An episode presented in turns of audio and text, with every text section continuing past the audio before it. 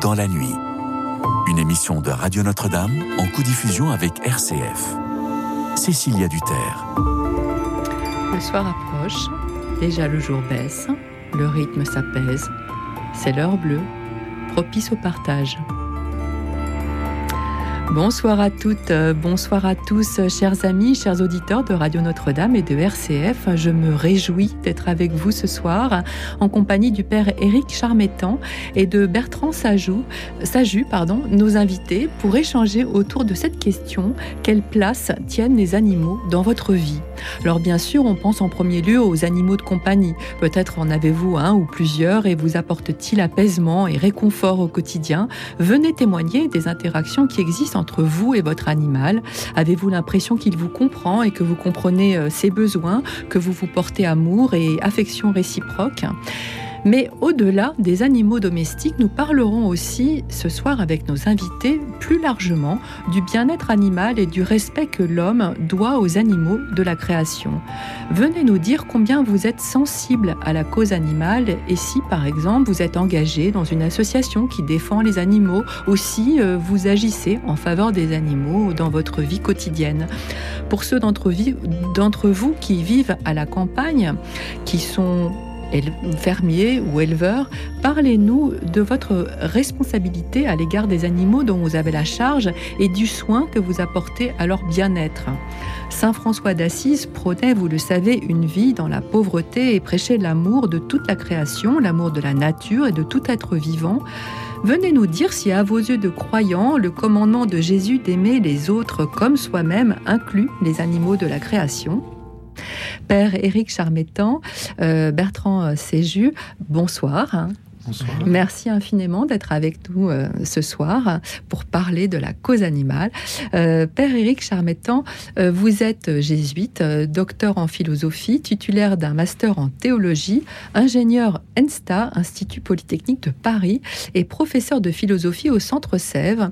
Et vous vous intéressez plus particulièrement à la philosophie de la nature, à l'éthique évolutionniste, à l'éthique animale, à la neuroéthique, à l'éthique aussi de l'intelligence artificielle et au transhumanisme. Vous avez participé en juin dernier à une quatrième journée d'études annuelle au Centre Sèvres sur le thème L'Église et les animaux. Et cette année, la réflexion s'est portée sur les perspectives chrétiennes vis-à-vis des animaux d'élevage.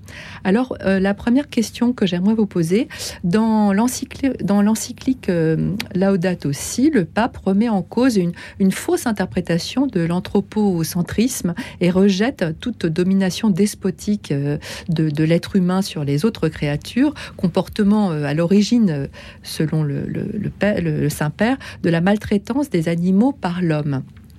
Euh, est-ce que vous pouvez nous, nous, en dire quelques, quelques mots, de, faire, de développer un peu cette pensée du pape alors, ce qui est très important dans l'encyclique, c'est la, place de la figure de François d'Assise, oui. et notamment avec ce cantique des, des créatures et toutes les créatures qui, par leur existence même, en fait, louent le Seigneur. Et de fait, dans l'encyclique, euh, il y a une affirmation euh, vraiment centrale euh, de la valeur intrinsèque de, toutes les créatures et notamment des, animaux. donc je pense que c'est vraiment peut-être une première, en tout cas cette reconnaissance-là. Et donc si ce sont des créatures de Dieu, eh bien, euh, ça interroge effectivement la, de la manière sur la, enfin, ça interroge vraiment la manière dont envers, euh, enfin, comment on se comporte envers elle. Et donc ça, c'est c'est un point tout à fait euh, important en fait de, de l'encyclique en fait de de pouvoir sortir d'un anthropocentrisme radical en fait qui ne fait pas place aux autres êtres vivants. Alors c'est vrai que bah il y a peut-être aussi des choses qui, qui, pourraient être plus développées. Enfin non. Euh, je, cite le, pape. Il ne suffit pas de penser aux différentes espèces seulement comme à d'éventuelles ressources exploitables, en oubliant qu'elles ont une valeur en elles-mêmes. C'était c'était l'idée euh, voilà de, cette euh, c'était cette idée là que je, je pensais. Oui. Bah, donc c'est effectivement cette dimension, ce qu'on appelle aussi en philosophie de la valeur intrinsèque. C'est ça. Euh, donc effectivement que les, créatures ont une valeur en elles-mêmes et que donc si elles ont une valeur en elles-mêmes, donc elles ont, elles peuvent, enfin même il y a un devoir qu'elles puissent mener leur vie de créature de Dieu.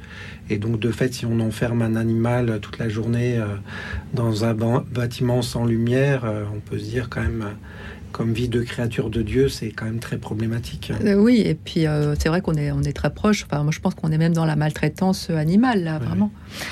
Très bien. Alors, Bertrand euh, Séju, on dit Séju ou Saju Séju Saju. Saju. Euh, vous, êtes euh, membre de l'association euh, Fraternité pour le respect animal, dont la fondatrice est Estella Torres, qui a participé aux, quatre colloques organisés par le Centre Sèvres que, et, que le père Charmatan connaît bien. cette association travaille à faire ressortir la place de l'animal dans la tradition chrétienne et à donner une voix, une présence aux animaux dans l'Église et la société en général. Est-ce que vous pouvez nous, présenter cette, association? Quelles sont les grandes missions, les grandes actions que vous, que vous menez? Alors cette association, c'est une, association euh, qui porte un regard euh, chrétien sur les, sur les animaux, sur la condition animale, parce qu'il existe beaucoup d'associations, de, structures qui s'intéressent aux animaux, qui défendent la cause des animaux, mais euh, d'expérience, je sais que dans le monde chrétien, il y a très très peu de très très peu de structures. Et j'ai cherché pendant longtemps et j'ai enfin trouvé euh, euh, cette association qui donc j'irai en premier lieu, ça c'est peut-être subjectif quand je, je, dis en premier lieu, mais prie pour les animaux. Je pense que être chrétien, c'est d'abord prier. Euh, et, ça peut troubler d'ailleurs euh, de savoir qu'on prie pour les animaux, y compris euh, les chrétiens peuvent se dire mais pourquoi prierions-nous pour les animaux? Et donc elle pose ce, geste spirituel de prier pour les animaux très concrètement, de sensibiliser le, monde chrétien, les structures chrétiennes sur la question de la condition animale, de toutes les questions éthiques, mais aussi aussi environnementale concernant les animaux. Elle, euh, euh, elle réunit des informations qu'elle synthétise et qu'elle qu'elle fait connaître à, son public. Et elle organise aussi des événements comme des colloques qui sont là encore assez rares, euh, j'irais. Et on peut se réjouir que le Centre Srève ait accueilli les colloques qui ont été organisés, co-organisés par par, euh, par cette association. Alors, euh, j'oublie peut-être quelques autres actions, mais c'est les premières qui me viennent à l'esprit pour, euh, pour présenter cette association. Et pour ma part, j'y suis rentré justement parce que je cherchais un lieu, un groupe de prière où l'on prie pour, pour les animaux, et j'ai presque envie de dire avec les animaux. Euh, et euh, je précise que euh, c'est une, une, démarche qui, est, qui concerne, enfin qui est œcuménique, qui concerne tous les chrétiens et nous réunissons régulièrement, virtuellement parce que ça réunit des gens de différents pays, y compris des États-Unis, du Canada, de Suisse. Et nous avons aussi euh, la présence d'une pasteur euh, protestante suisse qui anime les, temps de prière. Euh, et c'est très heureux de voir que cette sollicitude pour les animaux réunit œcuméniquement des chrétiens. et ça me touche beaucoup. comme on parlait des colloques organisés par le Centre CEP, vous voulez en dire quelques mots Parce que là, il y, en a déjà eu quatre, c'est ça? Oui, tout à fait. Donc, en fait, on avait organisé en 2020, donc ça avait été un peu troublé par le Covid, mais on a pu quand même l'organiser en, 2020, une journée euh, autour de la place des animaux dans l'Église. Donc, euh, de fait, euh, par rapport à la question des bénédictions d'animaux, voir la présence en fait au sein même des églises, en, fait des bâtiments églises en fait d'animaux, ça a eu lieu dans le passé. Enfin, aujourd'hui, on, voit un pire retour des bénédictions d'animaux, mais donc ça interrogeait en fait sur une voilà pourquoi cet éloignement en fait de l'Église par rapport aux, animaux qui a été variable en fait suivant les époques. Un deuxième euh, colloque qui était euh, sur le thème euh, du salut des animaux, quel salut pour les animaux, donc avec une perspective là aussi œcuménique, à la fois du côté catholique, protestant, orthodoxe, et puis aussi avec bien sûr une approche biblique. Un troisième colloque autour de quelle éthique chrétienne envers les animaux, donc si ce sont des créatures de Dieu, en fait, euh, à quel type de comportement l'être humain est invité aussi par rapport euh, à eux. Et puis la dernière journée, donc sur quelque chose de plus appliqué autour de perspectives chrétiennes sur les animaux d'élevage. Donc y a un sujet très sensible en France parce que de fait les conditions d'élevage sont variables, les éleveurs eux-mêmes sont dans des contraintes économiques terribles. Et donc, c'est, à mon sens, c'est une question de société. Enfin, comment repenser euh, le système euh, d'alimentation euh, en France il y a des actions par rapport à cette question de l'élevage, euh, à, la, à, la, fraternité pour le respect animal En tout cas, il y a un plaidoyer, il y a un, plaidoyer, discours, un plaidoyer interne déjà mm. euh, aux, aux, instances chrétiennes. Mm.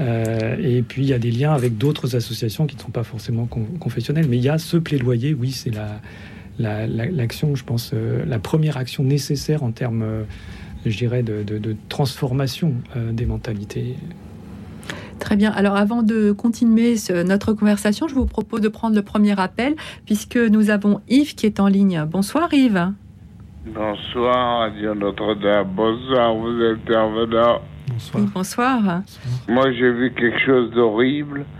J'ai vu des, à la télévision des poules qui étaient en cage. Oui. Qui avaient à peine de quoi se tourner. Et je suis contre ça. Je suis contre la maltraitance des animaux d'élevage qui sont maltraités. Vous l'aviez, vous l'avez vu dans un documentaire, un reportage sur justement la condition de. C'est vrai que les, poules, euh, on, voit parfois justement, et c'est souvent d'ailleurs des documentaires ou des reportages qui sont euh, euh, justement pour alerter en fait le public sur les, parce qu'on ne sait pas toujours quand on mange des œufs d'où ils viennent. et vous avez Moi, raison, Yves. toujours des œufs des œufs qui ont été élevés en plein air. Oui, mais c'est vrai que tout le monde ne fait pas forcément le, la, relation n'a pas forcément l'idée. Vous, vous faites bien de, de, nous alerter sur le sur les sur l'élevage des poules parce que c'est effectivement un des élevages les plus euh, denses. Donc on va peut-être euh, euh, interroger nos, nos invités. et puis je voulais savoir si les animaux vont au paradis lorsqu'ils ah, meurent. C'est une bonne question que je voulais poser au, père. Alors, bah, on va lui poser tout de suite. Vous avez bien raison. Est-ce que les animaux ont une âme? Est-ce qu'ils vont euh, au paradis? Nous demande euh, Yves. Alors sur, sur cette question en fait du, du salut euh, des animaux, en, tout cas dans, dans la Bible, on voit que bah, les animaux, par exemple, dans l'arche, ils sont sauvés. Bon, du déluge avec euh, l'être humain, euh, mhm. que au sortir de l'arche dans l'alliance de Noé, par exemple, ils font partie aussi de l'alliance. Et alors on a des textes, en fait, euh, notamment, par exemple, je pense à Isaïe, enfin, qui évoque que le loup habitera avec l'agneau. Et, donc il y a un, texte au chapitre 11 et un autre au chapitre 65, où on voit même, en fait, bah, que finalement le lion devient végétarien, en fait. Euh, donc c'est vrai que ça, dit quelque chose en fait euh, voilà, de, de, cette espérance de réconciliation euh, du côté chrétien de la création tout entière. Et donc après de savoir comment ça va se passer, bah, on ne sait pas déjà pour l'être humain. oui, c'est vrai, Yves. On, ne sait déjà pas pour l'être humain, en fait. Oui. Mais, mais en fait, c'est vrai que si on considère que l'animal a à quelque part la même place, même si l'homme est supérieur, je dirais, en intelligence, mais euh, à la même place dans la création que l'être que l'être humain. Pourquoi n'irait-il n'aurait-il pas, droit à une vie éternelle? Oui, bah disons, ah oui. oui. oui. parce que si c'est des créatures de Dieu, bah effectivement, euh, bah Dieu, euh, enfin, ne se désintéresse pas en fait de voilà aussi de des animaux. Donc simplement, effectivement, il faut pouvoir penser euh, la place spécifique aussi de, l'être humain par rapport euh, aux, animaux. Donc euh, c'est vrai qu'on a une capacité à prendre du recul par rapport au réel, une responsabilité quand même vraiment très importante, plus importante que, que des animaux par rapport à nous. Mais en même temps, en fait, dans le dernier texte, j'avais noté justement cette référence dans le, texte qui, vient de, sortir après euh, l'audate aussi, euh, bah, justement, on parle de, l'importance euh, de cette relation aux animaux. Enfin, je retrouve la référence là dans l'audate dominum. La vie humaine est incompréhensible et insoutenable sans les autres créatures. Donc en fait, les animaux, c'est pas simplement des êtres qui sont une galerie pour, pour la vie humaine, mais en fait, ils, ils ont vraiment leur valeur propre. Et donc, en tant que tels, effectivement, je pense qu'ils sont vraiment aussi pris dans ce mouvement de transformation de, de la création. Bertrand, ça joue sur, sur, ça joue sur, la, sur, la, sur la, le sort des poules. Euh, oui, juste un, mot pour. C'est l'un des aspects les plus terribles de enfin, de notre monde contemporain où on est passé, euh, j'irais, d'une euh, agriculture de subsistance à une agriculture industrielle où, en quelques dizaines d'années, à partir de la seconde moitié du XXe siècle, on a hyper industrialisé l'élevage euh, animal et qui amène à des, euh, comment dire, des situations qui sont massivement euh, monstrueuses pour la, vie de ces animaux qui sont dotés d'une psychologie, d'un système nerveux, etc. Et ça, c'est une grande question contemporaine aujourd'hui. Merci beaucoup Yves d'avoir appelé ce soir. Ben, je voulais dire, je voulais dire que moi j'ai un petit appartement. J'aurais aimé avoir un chat. Parce que chaque fois j'ai des amis qui ont des chats. Je les caresse, ça me fait du bien mais j'ai pas la possibilité de loger un chez moi. Bah, Mon appartement est trop petit. Justement, Yves, on, on, en parlait en antenne et on se disait qu'effectivement, je pense c'est une décision très sage de votre part et nous avions la même, la même approche que c'était trop petit chez nous et qu'un un, animal, même un chat, euh, euh, ne pouvait pas effectivement être heureux entre, entre quatre murs. Merci Yves d'avoir appelé ce soir. Merci beaucoup de votre appel. Les premiers appels sont, sont en train d'arriver au standard. Merci de continuer à nous appeler au 01 56 56 46 44 00 pour échanger autour de cette question quelle place tiennent les animaux dans votre vie? Dites-nous quel rapport vous entretenez avec vos animaux domestiques, mais aussi l'importance que vous accordez au respect animal en général. Donnez-nous votre point de vue de, chrétien sur la cause animale en appelant le 01 56 56 44 00. Et avant d'écouter vos premiers témoignages, je vous propose de cette chanson de Francis Cabrel, La Corrida, qui est une chanson en forme de plaidoyer contre la tauromachie. Écoute dans la nuit, une émission de Radio Notre-Dame et RCF. Depuis le temps que je patiente dans cette chambre noire, j'entends qu'on s'amuse et qu'on chante au bout du couloir. Quelqu'un a touché le verrou et j'ai plongé vers le grand jour. J'ai vu les fanfares, les barrières et les gens autour.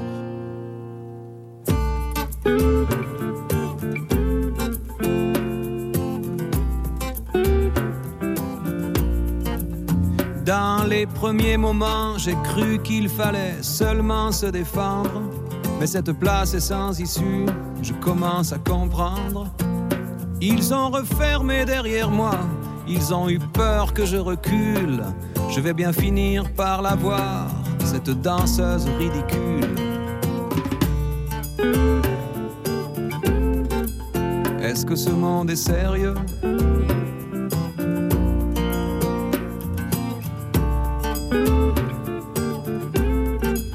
Est-ce que ce monde est sérieux Andalousie, je me souviens les prairies bordées de cactus. Je vais pas trembler devant ce pantin, ce minus je vais l'attraper, lui et son chapeau, les faire tourner comme un soleil. Ce soir, la femme du torero dormira sur ses deux oreilles. Est-ce que ce monde est sérieux?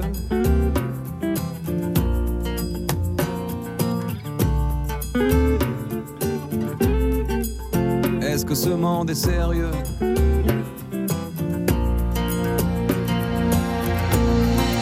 Suivi des fantômes, presque touché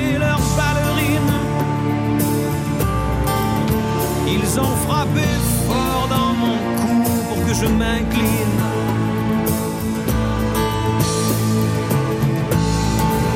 Ils sortent d'où ces acrobates avec leurs costumes de papier.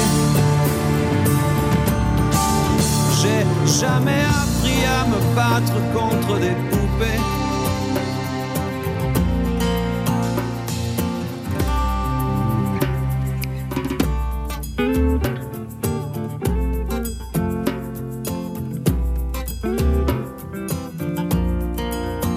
Sentir le sable sous ma tête, c'est fou comme ça peut faire du bien. J'ai prié pour que tout s'arrête Andalousie.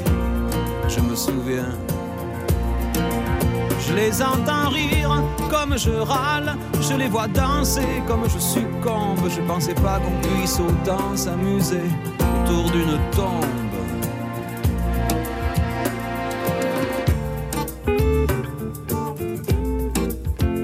Ce monde est sérieux.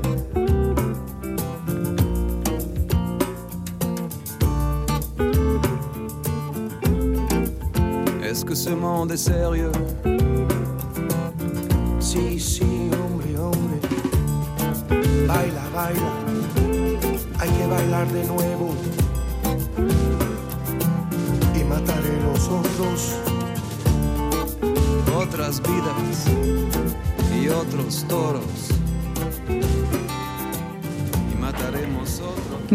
Écouté la corrida, interprétée par euh, Francis Cabrel. Merci à tous les auditeurs qui nous appellent au 01 56 56 44 00 pour nous dire la place que tiennent les animaux dans leur vie. Quelle est votre expérience avec les animaux? Avez-vous déjà euh, sauvé un animal en détresse, adopté un animal abandonné et hébergé dans un refuge? Pensez-vous que les animaux puissent comprendre les émotions humaines? Protéger les animaux vous semble-t-il de la responsabilité de l'homme Nous sommes toujours en compagnie du père Charmetan, euh, jésuite, professeur de philosophie au Centre Sèvres, spécialisé dans la philosophie de la nature et de l'éthique animale, et de Bertrand Saju, membre de la Fraternité pour le respect animal. Et avant de prendre en ligne Jean Herman, euh, je voulais vous demander, euh, Père Charmetan, euh, c'est vrai que l'animal est présent dans la Bible, il est même très présent, il est, il est dès le commencement dans la Genèse, et les animaux ter- terrestres sont créés le sixième jour, le même jour que l'homme. Mais alors pourquoi, la question quand même que tout le monde se pose, pourquoi l'Église est-elle si silencieuse face à la souffrance animale et finalement peu encline à parler des animaux en général? Oui, on peut dire que c'est, ça reste quand même un, peu mystérieux. Il me semble en fait que peut-être c'est une question de, priorité, de se dire euh, voilà que ce message en fait de la Bible, de l'Évangile, c'est euh, pour cette transformation de l'être humain vers euh, cette, ce chemin vers Dieu, et que s- il y a déjà tellement à faire dans ce domaine. Euh, et on le voit en fait avec la violence actuelle au Proche-Orient et je pas en Ukraine et bien ailleurs. Enfin, euh, combien en fait c'est à chaque génération il y a à refaire tout ce, ce chemin. Et donc euh, dans le catéchisme de l'Église catholique, par exemple, il y a, il y a cette idée que si on en fait peut-être trop pour les animaux, on n'en ferait pas assez pour l'être humain. Alors qu'en fait dans avait une l'encyclique concurrence en fait.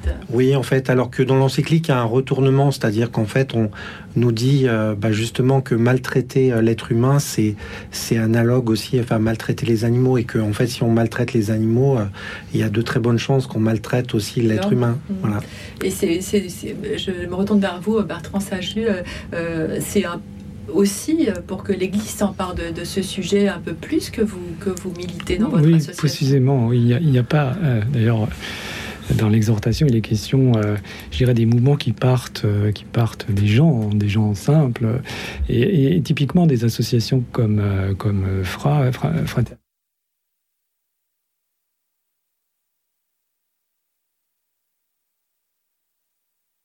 À parler. Euh, D'accord.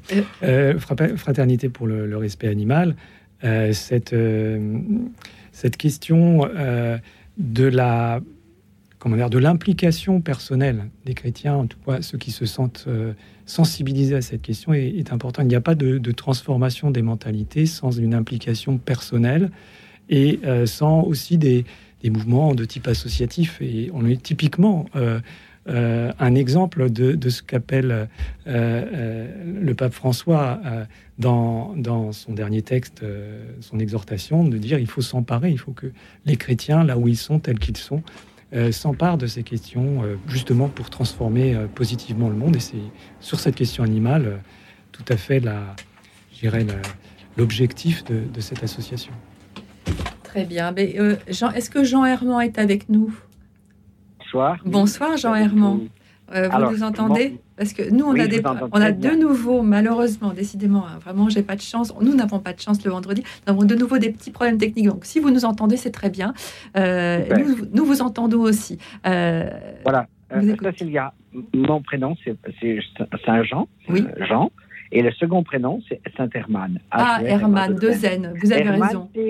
C'est un bénédictin. C'est pas, pas, pas, un jésuite. Hein. C'est un bénédictin. Très bien. Alors, pardonnez-moi de cette erreur. Jean Hermann. c'est pas grave. Alors, on vous écoute. Saint François d'Assise. Pour les animaux. Alors, moi, je ne suis pas un louvetier, hein, mais la, pédagogie des louveteaux, c'est le livre de la jungle de Kipling et, et, la, et la vie de la forêt, des loups. Hein? Donc, on aime bien les animaux. On vit avec les animaux. On vit dans les, avec, avec les animaux. Déjà dans le louvetisme. Ensuite, dans le scoutisme, ben, on vit dans la forêt. Il n'y a, a, pas d'animaux sans forêt. Il n'y a pas de forêt sans animaux.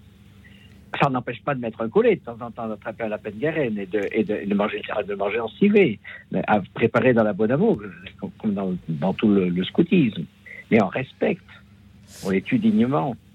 Euh, ce, que vous, ce, que ce, que vous, nous dites, c'est que dans le scoutisme, on est proche en fait de la nature, bien sûr, ça on le sait, et que euh, évidemment là, dans la nature, il y a aussi les animaux, et, euh, et que c'est peut-être une école aussi, le scoutisme de la, de la, de, du respect justement de la nature et des animaux. C'est hein, dès, dès, le, dès le plus jeune âge en fait. Oui alors, on va faire, on va faire peut-être intervenir nos, invités, le, scoutisme comme école de la protection de la création au sens large du terme, naturel et, et, animal et végétal. Oui, enfin, il me semble effectivement que ça peut participer euh, bon, de, cette école. Alors, il me semble tout d'abord sur cette attention, en fait, de pouvoir euh, justement observer des, animaux. Euh, euh, sauvage, euh, de s'étonner peut-être de cette altérité en fait de, tous ces animaux, euh, enfin qui sont très différents de, nous. Moi, je me rappelle en tout cas comme comme enfant avoir été émerveillé de voir par des lézards, des couleuvres, des hirondelles, etc. Enfin donc je pense qu'effectivement, dans l'école du scoutisme, si on fait vraiment prête attention, si même peut-être aux fourmis, enfin, à tout ce qui nous entoure, en fait, il y, a quelque chose d'un changement du regard et d'un élargissement euh, en fait de, de, ces relations, enfin de, de voir que voilà cette beauté et cette grandeur de, de la création de Dieu, ce foisonnement de la vie, enfin assez extraordinaire. Pourquoi il y a autant d'êtres vivants euh, sur Terre? Donc je pense qu'effectivement le scoutisme peut vraiment aider à, à, à cela. Enfin. Bertrand Sage, vous avez, euh, au-delà même du scoutisme, qu'est-ce qu'il faudrait faire en fait pour euh, peut-être euh, éduquer les enfants à justement voir, respecter les animaux au sens très large? Pour moi, Le père parlait des fourmis, mais évidemment, mais du règne animal en général. Comment, comment il faudrait faire? Peut-être que l'école ne fait pas assez le travail. Hein? Alors, je pense qu'on ne peut pas non plus charger l'école. Je crois que euh, les structures euh, font ce qu'elles peuvent. Mais je voudrais revenir ne serait-ce que sur le titre de cette émission, Écoute dans la nuit. Oui. Euh, c'est un très beau titre et je crois que les, les relations entre l'humain et l'animal, lorsqu'elles sont positives, sont toujours fondées sur l'écoute et plus particulièrement sur l'écoute dans la nuit. Et je crois que euh, je n'ai pas de, comment dire, de compétences particulières en matière euh, euh, d'éducation, mais je pense que apprendre à écouter, avant même peut-être de voir dans la Bible le sens de l'ouïe, est plus fondamental encore que celui de la vue, et c'est une grande particularité peut-être d'ailleurs du monde juif par rapport au monde grec, puisque le christianisme est un peu la fusion des deux, des deux civilisations. Et je pense que la, la, question de l'attention est essentielle. Et à partir du moment où on, éduque à l'attention, aux cinq sens, on éduque à l'ouïe, à la vue, euh, je crois que c'est le premier pas euh, pour, euh, pour s'étonner. Moi, quand j'étais enfant, il y avait, je ne sais pas si ça existe encore, mais quelque chose qui m'a énormément marqué, c'est ce qu'on appelait les leçons de choses. Et on pouvait observer euh, un grain de raisin, un dé à coudre, mais ça pouvait être aussi un, petit animal, euh, vivant forcément, et euh, une mouche, par exemple. Et je pense que c'était une très très belle chose. et pour moi, c'est juste un exemple pour dire que simplement poser son regard, s'étonner, s'étonner, c'est le premier pas vers le respect en général et vers le respect de ce qui est le plus aujourd'hui euh, soumis à nos rythmes industriels euh, que sont euh, les animaux aujourd'hui. Très bien, merci Jean Herman d'avoir appelé. Excusez-moi de vous, vous, dire un tout petit peu de choses de plus. oui, rapidement, parce qu'il y a beaucoup, beaucoup d'appels. les, les, animaux sauvages n'ont pas besoin de nous ils, savent se débrouiller, c'est pas un problème. Et toute façon, vous savez, pour, pour les voir, il faut, il faut bien observer. Et puis, ils viennent pas à côté de vous, ils vont pas venir euh, vous gratter, hein, même sous la tente, hein, à part peut-être euh, un lézard qui peut rentrer, c'est tout. Mais les, ce qui est, le, le, problème, le problématique de l'animal, c'est les gens avec les animaux domestiques qui en prennent comme s'ils prenaient une peluche et puis qu'après ils vont le jeter à la, à la SPA. Hein. Oui, c'est sûr que c'est ça le problème. Là, c'est le problème on va, On va parler des animaux sauvages avec le parc Charmetan après. Euh, et merci beaucoup d'avoir appelé Jean Herman. Euh, et, tout soit douce à tous, à tous trois. Hein. Euh, merci, beaucoup. Vous Aussi. au revoir. Au revoir. Et nous allons accueillir Dominique. Bonsoir Dominique. Oui, bonsoir. Voilà, moi j'aimerais vous parler d'une expérience que j'ai eue avec mon chien lors de sa mort, une expérience que je qualifierais de spirituelle. C'est-à-dire mon chien, c'était un golden retriever qui venait de Andy Chien. Il était très relationnel, très communicant. Et il avait 15 ans, donc il était en fin de vie. Et je sentais que sa mort approchait. Et j'avais prié le ciel pour qu'il meure euh, chez moi, que je n'ai pas à intervenir euh, pour l'euthanasier. Et donc euh, la fin approchait, il commençait à moins manger, etc. Je sentais que c'était la fin. Et je lui ai parlé, il était dans le jardin, je lui ai parlé comme on, comme on parle à un mourant, et je lui ai donné l'autorisation de partir. Vous savez comment on peut le faire pour des, pour des êtres humains. des mourants. Mmh. Et je lui ai dit, euh, sympa, il s'appelait sympa, euh, voilà, euh, ça va me faire beaucoup de peine, mais il va falloir que tu, que tu partes au paradis des chiens. Et malgré ma tristesse, ben, il faut nous séparer. Écoutez, pendant que je lui ai parlé, il m'a regardé attentivement, il m'a écouté avec compréhension, et il a fait un geste incroyable que je n'attendais pas du tout, de poser sa patte sur mon avant-bras, comme en signe d'acquiescement. Comme s'il disait banco. J'ai compris. Ah, c'est beau, hein c'est magnifique. C'est magnifique. Et le lendemain, il est mort. Et c'est un geste aussi à la fois d'affection et de, et de, et de ah. sécurité qui peut-être qui vous a vous l'avez sécurisé hein, dans un moment où il était très fragile. C'est-à-dire c'était une communication intense avec lui. Je vivais seule avec lui, hein, et, et je veux dire que on avait une euh, relation très proche. Et c'était un chien qui était éduqué par Andy Chien. Donc il connaissait du vocabulaire, il connaissait 50 ordres. Mais euh, ce qui est d'extraordinaire, c'est que avec sa mort, donc il est mort dès que je lui ai autorisé à partir, il est mort quand je lui ai donné la permission. Et, et je dis, il m'a initié à la mort. Il m'a, il m'a transmis quelque chose de très important à ce moment-là, quoi. Bien sûr, bien sûr. Euh, quel beau témoignage. Euh, je me tourne vers euh, Père Charmetan. Est-ce que les animaux sont des sujets conscients? À, écouter Dominique, on, en est presque certain, mais d'un point de vue scientifique. Mhm.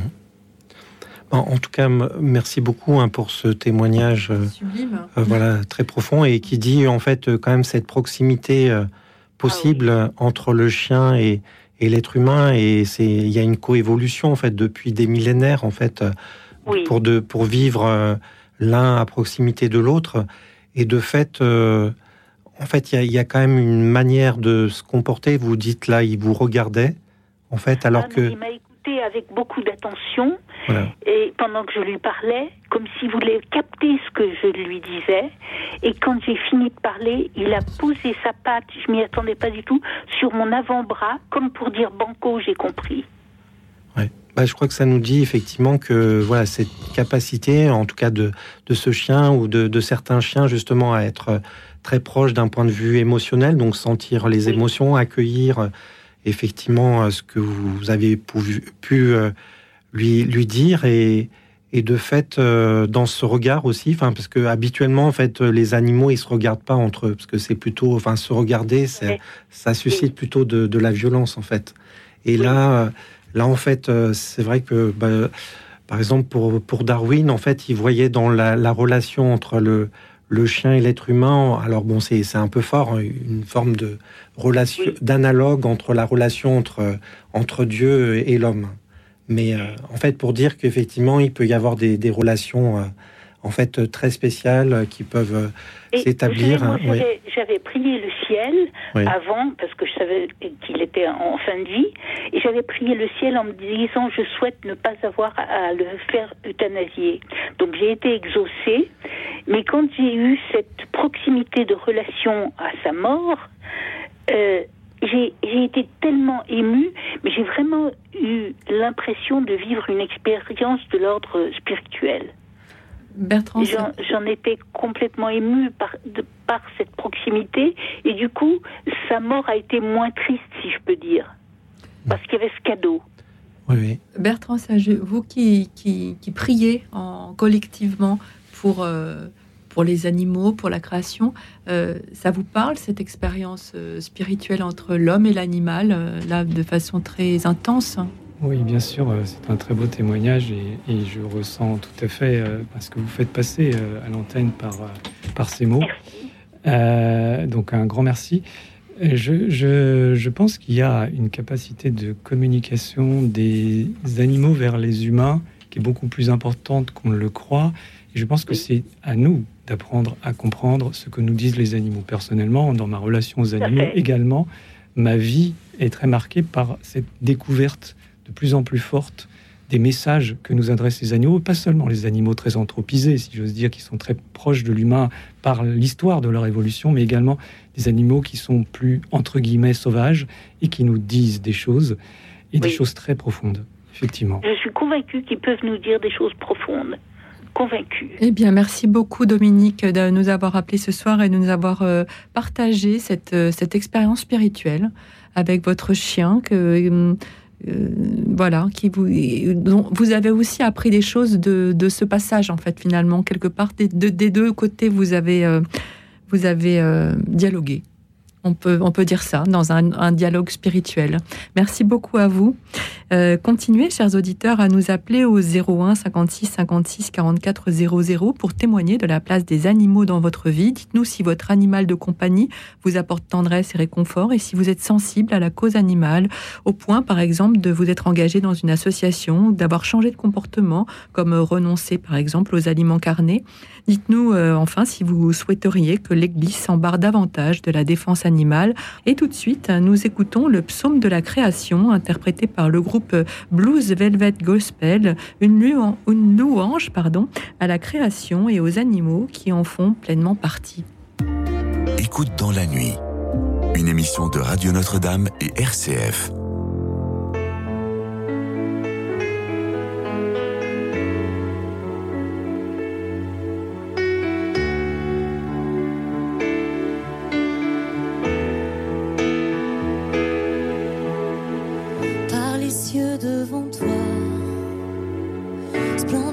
majesté.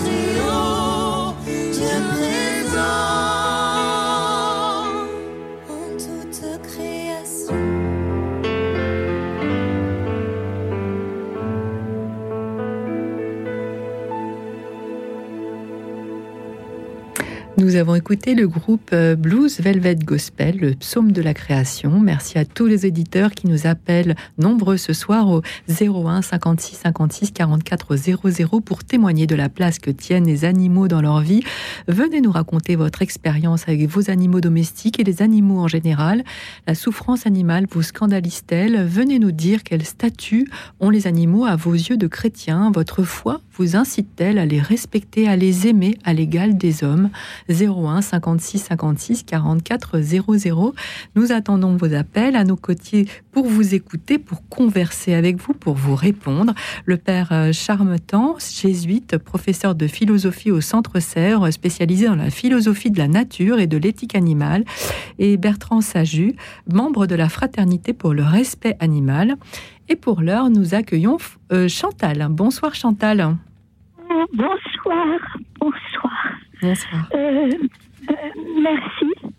Merci, je ne pensais pas que je passerais avec toutes les, demandes que vous avez. Non, mais c'est un plaisir de vous, de vous avoir. Vous vous appelez de Pau. Oui, je vous appelle de Pau. Alors, racontez, dites-nous, venez. Alors, tout d'abord, vous avez entendu une chanson de, Cabrel, n'est-ce pas? Oui, sur la, contre la corrida.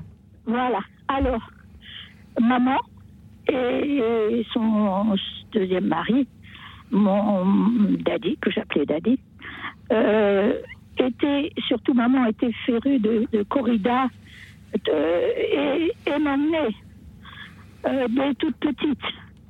Et prenait toujours une loge devant, enfin vous voyez le truc.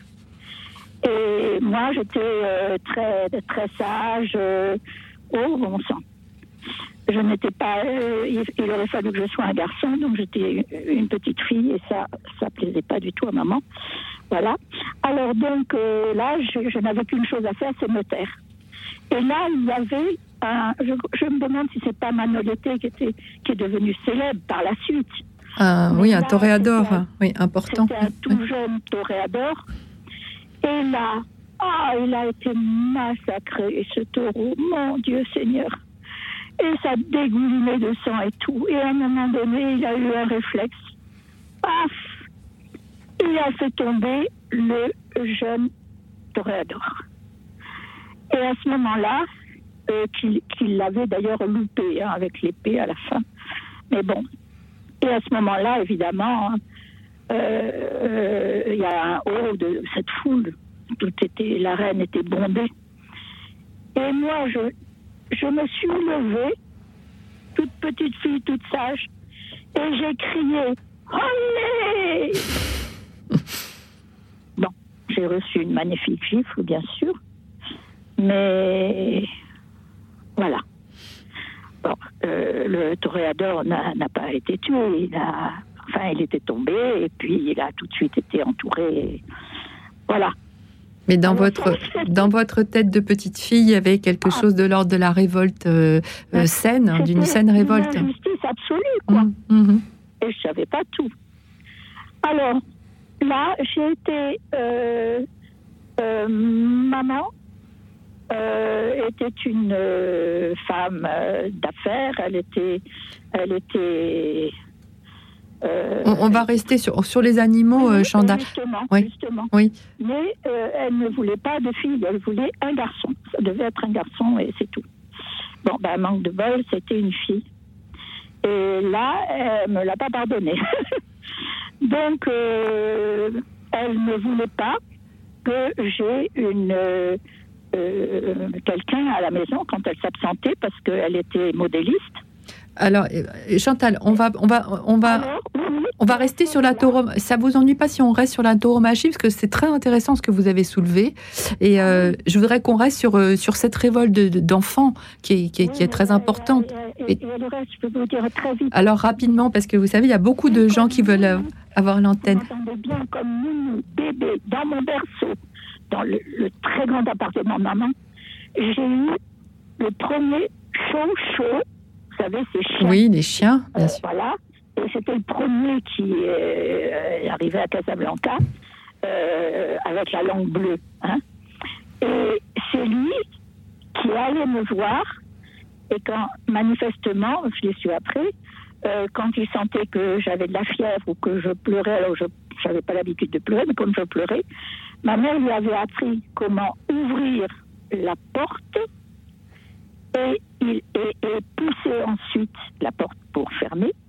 Et il fonçait aller la chercher trois rues plus loin. Et elle savait qu'il fallait venir tout de suite.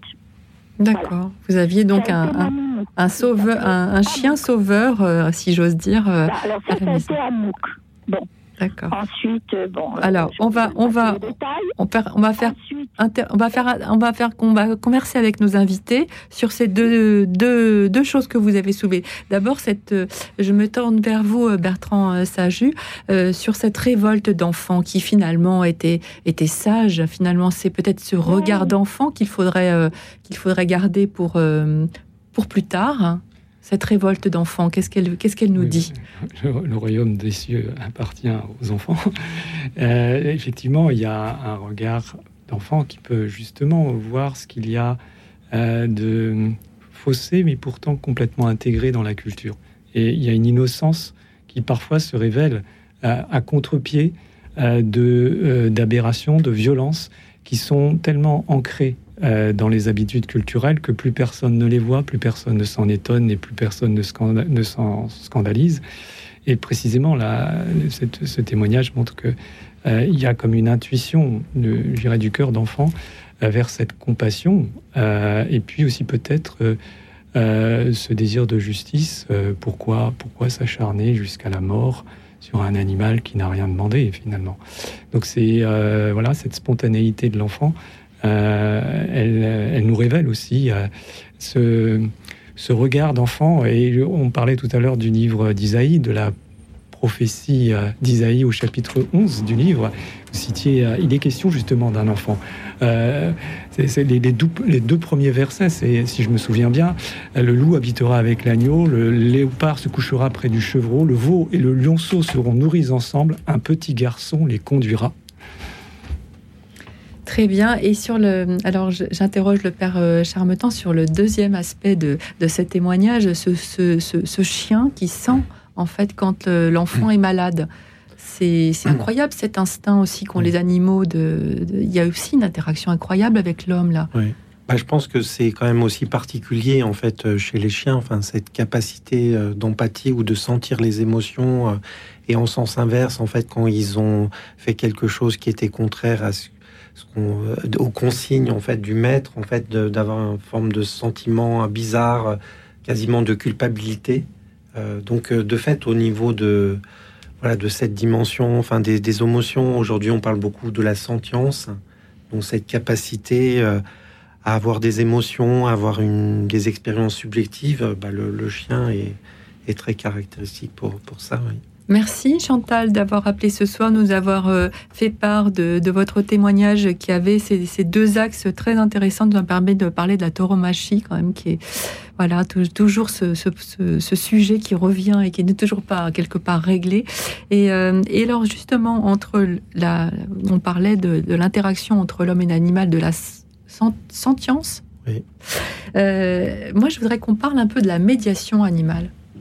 Euh, qui des deux veut en parler? Peut-être Bertrand Saju ou, ou Père, Père, Charmetan Vous voulez parler de la médiation? Parce qu'il y a un aspect très intéressant aussi là dans, de, de, la relation entre l'homme et l'animal. Euh, alors peut-être c'est l'occasion de parler. Il y a eu un document épiscopat qui s'appelle Des hommes et des animaux, regard et mots choisis, euh, justement qui est paru il y a il y a, deux ans, euh, donc, euh, qui avait été mené par euh, monseigneur Jean-Pierre Villemain, qui est maintenant évêque du Mans. Et donc pour dire qu'il y a un intérêt l'Église, et il y a eu justement différentes personnes interviewées, et notamment une, une personne qui s'occupait d'une association qui confiait des, des, animaux à des détenus.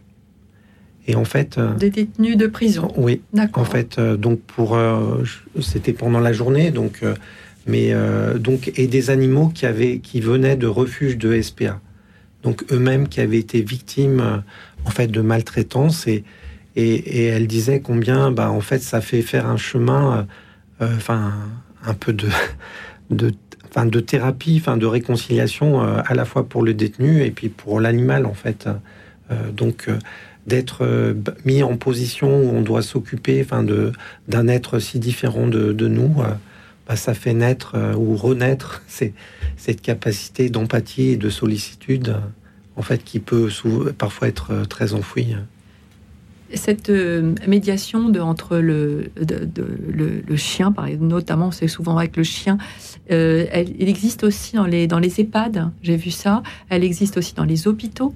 elle existe dans les classes, hein, avec, par exemple, dans des classes un peu difficiles, avec certains élèves euh, qui ont des difficultés de concentration. Vous voulez nous en parler un peu, Bertrand Saju? Oui, alors on le sait aujourd'hui que la proximité avec l'animal, c'est un a une dimension thérapeutique euh, extrêmement importante. Et c'est vrai que, heureusement, euh, il y a de plus en plus d'expériences, d'associations euh, ou de, programmes parfois un peu expérimentaux pour, pour essayer de, de, vivre certaines expériences thérapeutiques avec le soutien d'animaux.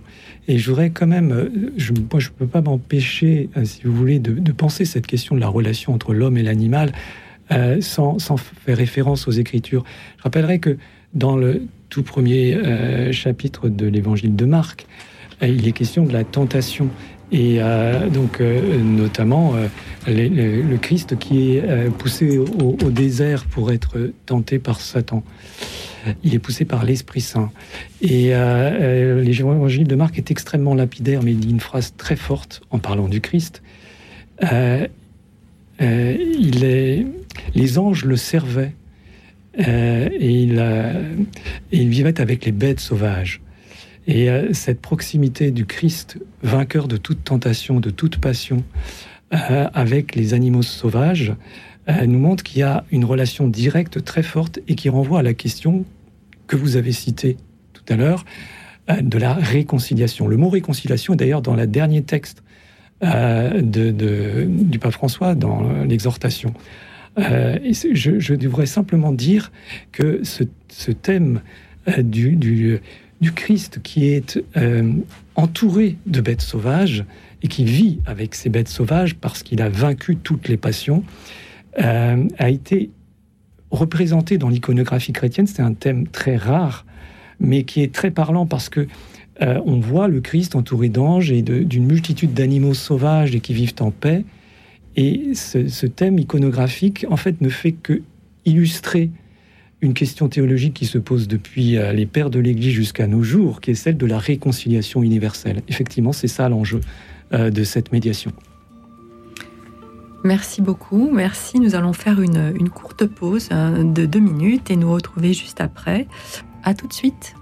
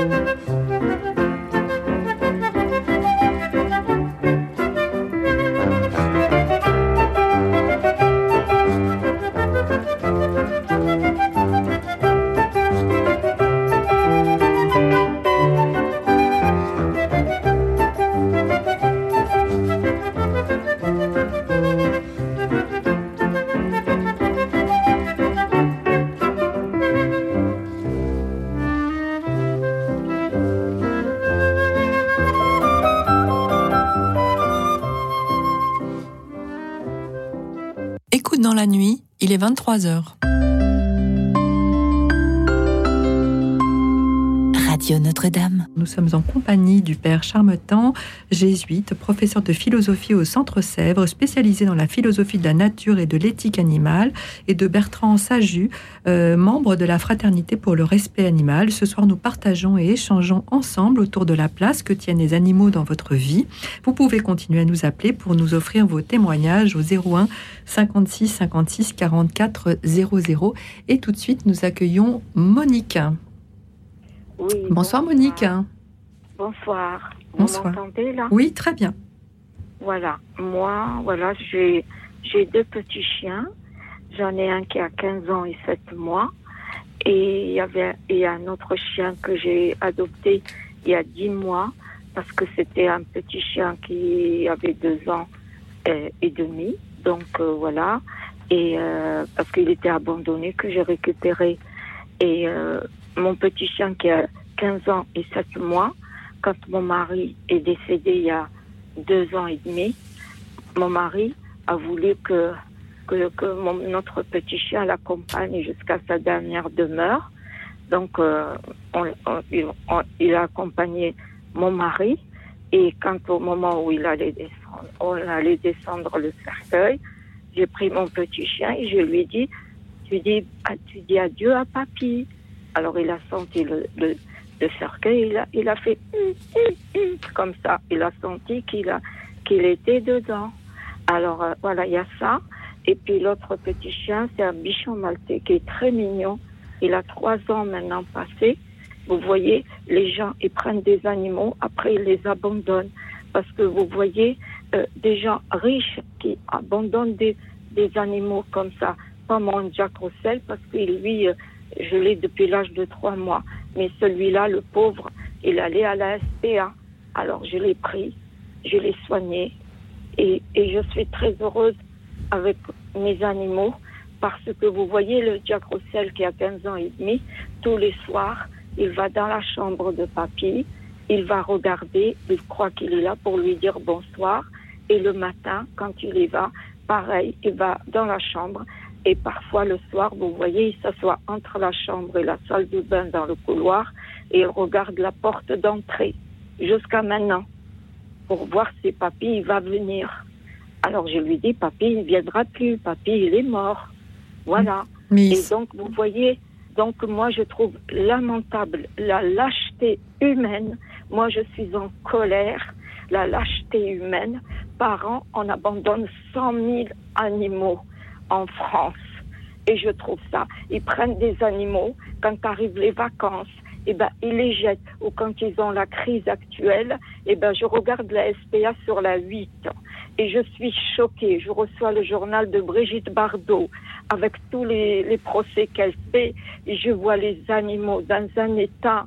Je me dis, mon Dieu, mon Dieu, pourquoi il y a tout ça? Et vous savez, je vais vous dire, moi j'ai beaucoup aidé les humains quand je travaillais, j'avais un très bon salaire, j'ai beaucoup aidé les humains, j'avais le cœur sur la main. Eh bien, aujourd'hui, je suis malade, tout le monde malade et pas d'argent. Enfin, j'ai une petite retraite. Eh bien, tout le monde m'a tourné le dos.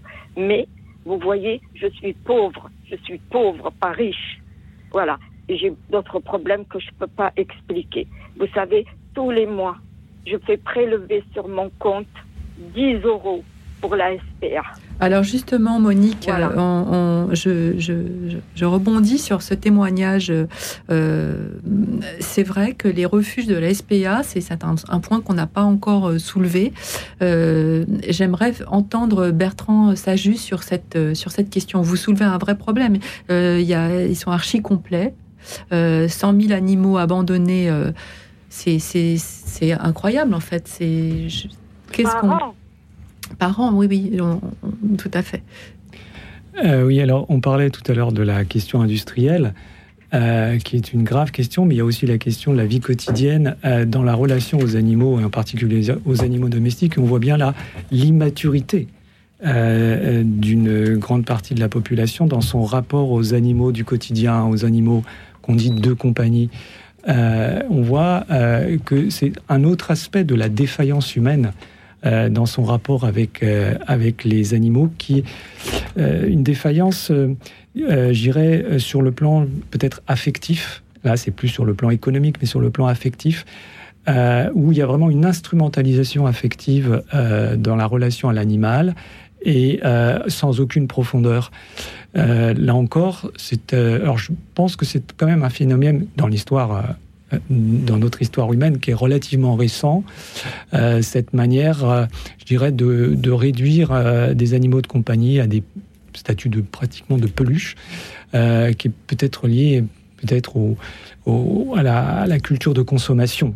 et qui, qui, se manifeste notamment aussi terriblement dans la relation avec les animaux qui sont simplement des objets jetables. Vous voulez dire un mot, Père Charmatan? Euh, oui, en fait, je pense qu'il y a une responsabilité de fait de se dire est-ce qu'on est capable dans la durée d'accueillir un animal, euh, s'en occuper, enfin penser à la question des, vacances, euh, de l'emporter avec soi en vacances ou de le confier à quelqu'un d'autre. Mais de fait, c'est vrai qu'il peut y avoir une forme en fait de l'animal un peu objet, c'est-à-dire voilà, on peut le caresser, il nous fait plaisir, et puis après, ben, voilà, on passe à autre chose. Alors qu'effectivement, si on est dans une forme plus euh, voilà, de, relation, d'étonnement, enfin, ce que vous dites, en fait, de cette relation avec vos, vos chiens, en fait, on, enfin, c'est pas possible. Hein, c'est juste on, en revient toujours à la question de la responsabilité euh, humaine. Hein. Merci beaucoup, Monique, de votre témoignage. je simplement dire quelque chose, s'il vous plaît. Parce que vous savez, les gens, ils achètent des animaux. Il faut aller adopter dans les SPA. Parce qu'ils achètent des petits chiots. Mais à la SPA aussi, il y a des chiots, il y a des chatons, il y a tout.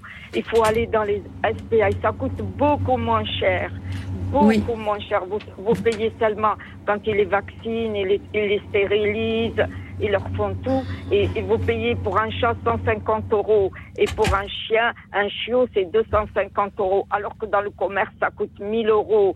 merci, Monique, merci beaucoup. Vous avez raison, vous avez tout à fait raison de, nous alerter sur ce point et de nous, et de nous rappeler que effectivement euh, les refuges sont pleins et que si on, a envie d'un chien, et eh ben, en mieux vaut évidemment sauver un, sauver, parce que c'est le cas de, le dire, d'aller en tout cas euh, euh, effectivement adopter un chien euh, dans un refuge. Merci beaucoup Monique de votre témoignage à avoir appelé ce soir à la radio. Merci. Euh, et tout de suite, nous accueillons Corinne. Bonsoir Corinne. Oui, bonsoir. Et bonsoir à vos invités. Bonsoir aux auditeurs et auditrices. Eh ben, je, suis super contente de vous entendre et qu'on qu'on regarde les animaux avec euh, un autre regard et en plus le regard de Dieu sur les animaux et c'est très très beau. Merci. Alors, ben, j'ai beaucoup de choses à dire, mais il y a une chose aussi, euh, je m'interroge sur vraiment le, le rapport des animaux, euh, même dans la Bible, où euh, l'animal est un peu un bouc émissaire dans les sacrifices pour expier les péchés des, de nous, quoi. Et, et, déjà, ce qui fait que nous, euh, l'être humain, il, il, décharge sur l'animal et c'est pas du tout euh, euh, ce que Dieu veut, parce que tout à l'heure vous aviez parlé de que, quand Jésus a été tenté, euh, euh, je sais plus comment c'était, c'était qu'il y avait les animaux et que Jésus il est avec les animaux, il les objectifs, il est, pas des objets pour lui. Et et, le fait que on, a ça peut-être ancré euh, dans, l'humanité, le fait que on, sacrifie les animaux et, les animaux ne doivent pas être sacrifiés, ils doivent être respectés. Et, le seul sacrifice dans la Bible qui est accepté, c'est euh, euh, mince, comment on dit, le, sacrifice d'action de grâce. Hein. Donc honorer la création et voilà. Moi, je trouve que les animaux, ils ont leur part, autant le plus petit que le plus gros. Voilà. On va, on va interroger euh, le père Charmetan sur cette, euh, cet aspect. Euh, oui, en fait, si on regarde les premiers récits de, de la Genèse, de fait, il n'y a pas de mise à mort des, des, animaux. donc, l'être humain est végétarien. Il n'y a pas de donc de, de sacrifice non plus. Et on peut dire, euh, c'est quasiment Dieu qui accepte de se faire forcer la main d'une certaine manière, euh, en fait au, en sortant de l'arche, où finalement on voit apparaître cette dimension de l'alimentation carnée et aussi en fait des sacrifices. Alors ce qui, ce qui est quand même, il y a quand même une limite qui est posée en fait dans la Bible, c'est de ne pas prendre le sang de l'animal. Donc en fait, ne pas consommer le sang, c'est aussi une manière de ne pas s'approprier, on pourrait dire l'âme ou le principe vivant de, l'animal. Et donc en fait, de dire que cette vie, c'est voilà, c'est une vie aussi qui, qui, appartient à Dieu. Alors je suis d'accord avec vous que effectivement, euh, on peut s'interroger sur le, sens du sacrifice, mais c'était euh, euh, aussi il y avait une question, c'était quand même aussi limité. Enfin, il y a, si on compare les religions, enfin qui existaient dans où il y avait des dieux en fait à tête d'animaux et là on faisait aussi des sacrifices humains. Enfin bon, mm. euh, mm. donc il y a voilà. Euh, donc c'est vrai qu'il y, a comme une forme d'acceptation de, cette violence ou de cette ambivalence de l'être humain qui est à la fois le plus magnifique du côté de l'amour et le plus cruel du côté euh, de la barbarie. Enfin, donc c'est et que le, sacrifice en fait, il y a quand même une manière d'essayer de limiter un petit peu le, la violence humaine, même si ça peut sembler paradoxal. Merci Corinne, merci de votre témoin. Oui, je peux juste aussi dire quelque chose parce que euh, il y a euh, au niveau de la société, euh, à l'école, parfois, même quand moi j'étais plus petite, on, on, je sais plus comment on faisait, on disséquait une, des animaux, etc. Et je crois qu'on a, on a on peut demander à, l'éducation nationale, si on a des enfants scolarisés, ben, qui ne participent pas à, ce genre de... Vous parlez de la dissection oui. Euh, la, vivisection. La, non, la vivisection, je crois qu'on ne fait plus vivisection, mais dissection, les animaux sont déjà morts. Vivisection, ce serait vraiment horrible. Mais, euh, mais, c'est vrai qu'autrefois, moi, j'ai eu encore ça. Enfin, à l'école, euh, effectivement, sur la grenouille, euh, l'arc réflexe. donc, euh, de la grenouille. enfin, donc, on, enfin, on fracasse le crâne de la grenouille. Et voilà. Déjà pour des petits, quoi. Voilà. C'est vrai que moi j'en ai encore des souvenirs, euh, j'en tremble encore. Vous avez raison, vous avez bien raison Corinne. Merci beaucoup d'avoir appelé Corinne ce soir, merci de votre témoignage. Et nous prenons tout de suite le témoignage de Daniel. Bonsoir Daniel. Oui, bonsoir, bonsoir à vous tous. Je, je salue le Père Charmetan parce que j'ai assisté au Centre Sèvres au colloque. Euh, je suis Daniel et je fais partie de l'association Notre-Dame de, de toute pitié. Euh, oh, il y aurait tant de choses à dire sur cette question de sur cette question du rapport de, de l'homme et de l'animal. Je vais dire un peu les choses euh, en vrac. J'ai beaucoup milité dans plusieurs associations pour la défense des animaux. Euh, mon mari qui est décédé, moi-même, nous avons eu plusieurs chiens, beaucoup de chats. Nous avons sauver des, des oiseaux, des, des, des, pigeons blessés, enfin bon, beaucoup, beaucoup de, de choses. Mais je ne voudrais pas donner trop de détails, c'est simplement dans le contexte de, de violence et d'horreur où nous sommes actuellement et où la barbarie euh, humaine se donne euh, libre cours.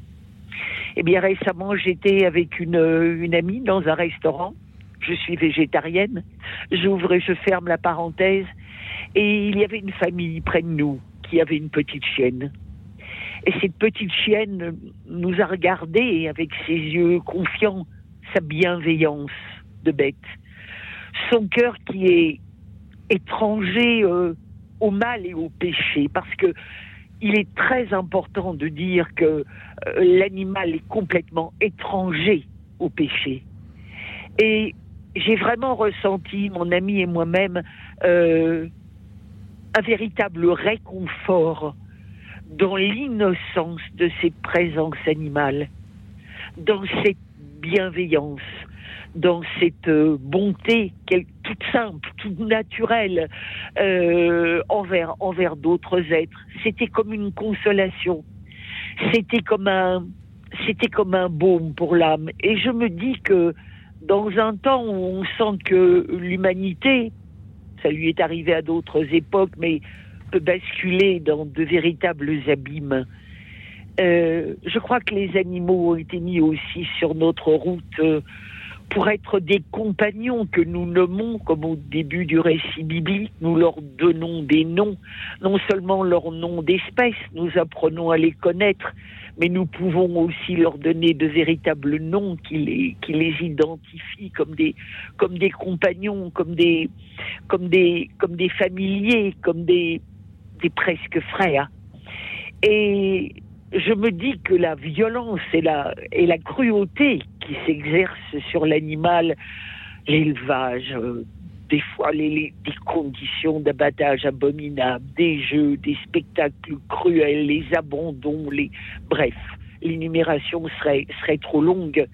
Eh bien, les animaux, comme la nature, portent la trace du péché humain, de la violence euh, presque inguérissable qui est dans le cœur humain et que les violences qu'ils subissent sont comme une espèce de révélateur de notre péché et qu'en revanche, leur présence euh, étrangère au mal qui nous habite, parce qu'il faut quand même rappeler que l'homme seul est pécheur.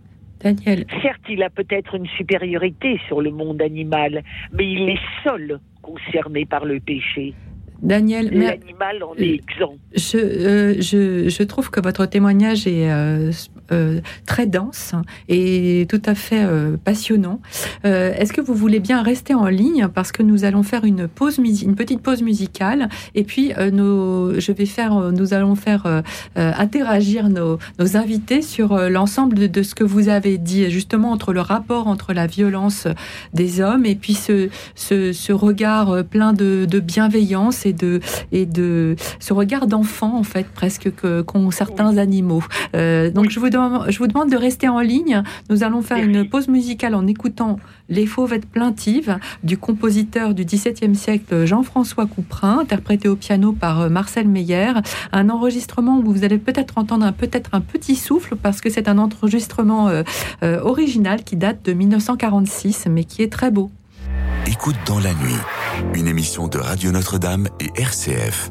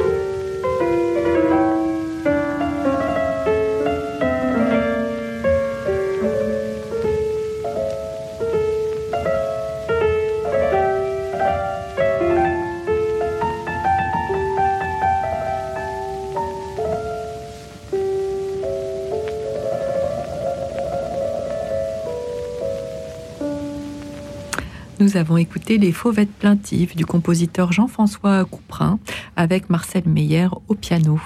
Euh, alors nous étions avec Daniel et euh, le père Charmetan euh, voudrait dire un mot sur, sur le, péché et la violence. Oui, en, fait pour, pour, dire effectivement que, que dans la Bible, en fait très tôt intervient cette question du, du meurtre avec le, le meurtre effectivement euh, commis par euh, Caïn euh, envers son frère.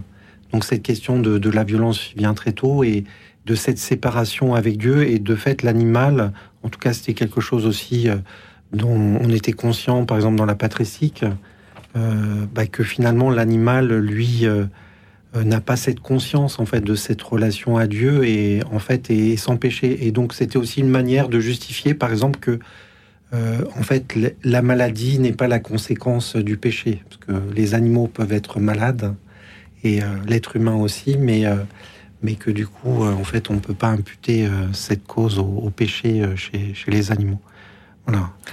Merci en tout cas Daniel de votre témoignage très riche. Merci beaucoup d'avoir appelé ce soir. et nous avons Alice qui est en ligne. Bonsoir Alice. Bonsoir tout le monde. Alors moi, j'ai, comme j'ai expliqué à la dame qui m'a reçu à l'accueil, euh, votre une précédente euh, dame avait dit qu'elle avait été petite fille euh, sauvée par un chien, et moi c'est mon chat qui m'a qui a permis qu'on me sauve. ça remonte à une bonne quinzaine d'années. Je, je suis tombée de mon échelle dans mon jardin et j'ai dû avoir une perte de conscience.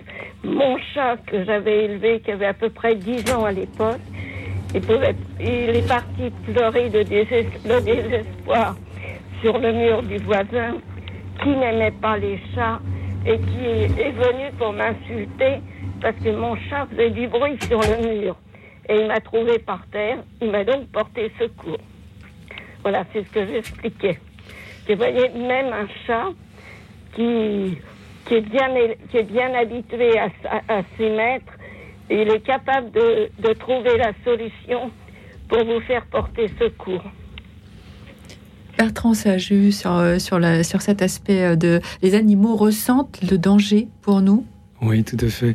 les histoires sont innombrables d'animaux qui sauvent littéralement la vie euh, d'humains. Dans, dans mon entourage, j'ai eu l'histoire d'un âne dont le, maître qui était paysan a eu une crise cardiaque, il était isolé, il serait mort si l'âne ne s'était pas mis à crier pour attirer l'attention euh, des, euh, des gens qui, étaient, qui passaient par là.